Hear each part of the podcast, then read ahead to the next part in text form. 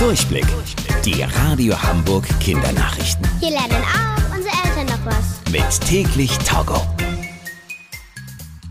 Ich bin Stefan. Hi. Um zu bestimmen, wer bald die neue Chefin oder der neue Chef von Deutschland wird, läuft es gerade ein bisschen so wie bei einer Klassensprecher- und Klassensprecherinnenwahl. Jede Partei, also jede Gruppe von PolitikerInnen, schlägt dafür eine Kandidatin oder einen Kandidaten vor, die eure Eltern im September wählen können. Zum Beispiel soll bei der Partei CDU Armin Laschet der Kandidat werden. Und bei der Partei Die Grünen soll Annalena Baerbock die Kandidatin sein. Die Gesichter aller KandidatInnen seht ihr draußen dann bald auf großen Plakaten. Mit denen wollen die KandidatInnen Werbung für sich machen, damit möglichst viele Menschen sie im September wählen.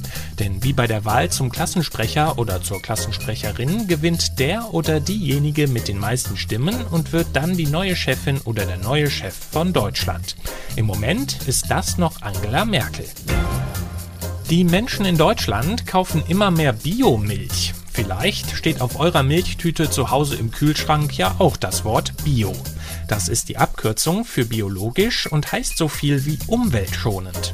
Das bedeutet, dass bei der Herstellung der Milch besonders auf die Natur und die Tiere geachtet wird. Also auf die Kühe. Ihre Milch ist Biomilch, wenn die Kühe zum Beispiel mehr Platz im Stall haben und auch öfters draußen auf der Weide herumlaufen können. Außerdem bekommen sie nur ganz besonderes Futter.